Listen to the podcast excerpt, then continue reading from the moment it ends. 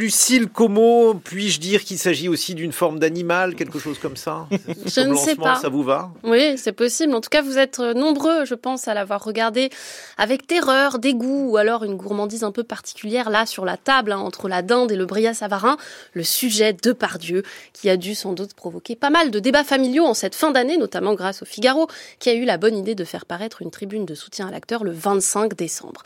Alors, à moins que vous n'ayez passé les fêtes dans un volcan hein, comme Guillaume Erner, vous avez sans doute entendu parler de l'affaire de Pardieu, qui en fait dure depuis des années. L'acteur est mis en examen pour des faits de viol et d'agression sexuelle, et tandis que la justice suit, comme on dit, son long cours, le tribunal de l'opinion se saisit régulièrement de son cas.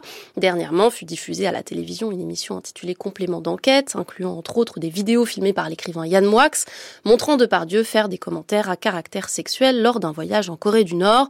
Des images qui ont donné lieu à de multiples commentaires, condamnations, puis défense donc, voilà la tribune du Figaro. Depuis, de nombreuses personnalités qui l'avaient signé se sont rétractées, entraînant tout un tas de repentirs individuels, puis une contre-tribune apparue dans Libération, intitulée L'art n'est pas un totem d'impunité. Encore ce week-end, Le Monde en publié une nouvelle signée Iris Bray, un peu plus consistante, celle-là apparemment, dessinant un parcours théorique depuis MeToo jusqu'au male gaze, ce fameux regard masculin dont souffrirait à l'excès la production cinématographique.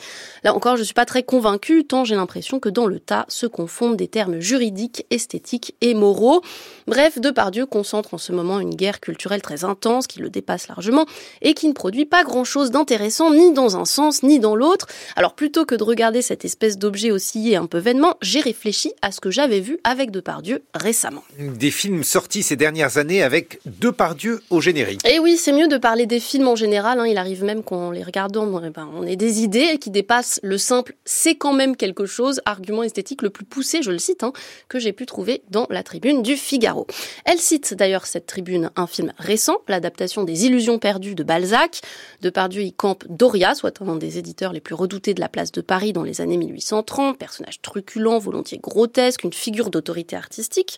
L'auteur a peu de scènes hein, dans lesquelles il semble engoncé dans un costume trop petit, surtout contraint dans l'espace étroit des décors, une masse puissante mais incapable de bouger. On ne voit évidemment pas Doria, on voit deux par Dieu. D'ailleurs, leur patronyme se ressemble et le film l'a choisi pour ça. C'est presque un caméo, hein, ce procédé qui consiste à passer à l'écran en ne représentant rien d'autre que soi-même. Autre film, autre posture, Le Maigret de Patrice Lecomte, hein, qui fait d'ailleurs partie euh, des plus grands défenseurs de l'acteur, dans lequel il tient le premier rôle et se retrouve à enquêter sur la disparition de très jeunes filles dans Paris. Encore une fois, il apparaît gigantesque, un trop pour le cadre, écrasant de son poids symbolique ses jeunes partenaires de jeu, mais en même temps mélancolique, empêché. Le film le dit et le souligne, c'est sa dernière enquête. Dernier exemple qui m'est venu enfin, la mise en abîme est encore plus assumée, robuste, dans lequel il interprète un acteur sur le déclin, solitaire et taiseux, face à une jeune femme venue pour lui servir de garde du corps. Il y est souvent filmé dans un appartement sombre qui a des allures de caveau. En fait, si on regarde de près, et même s'il y a quelque chose d'inconscient dans le geste collectif, le cinéma français enterre Depardieu de lui-même depuis quelque temps, en lui distribuant son propre rôle et en le plaçant dans des espaces étouffants. Il le fige tout en le faisant jouer et font de lui une pure figure de patrimoine, tout en réactualisant à l'écran sa posture.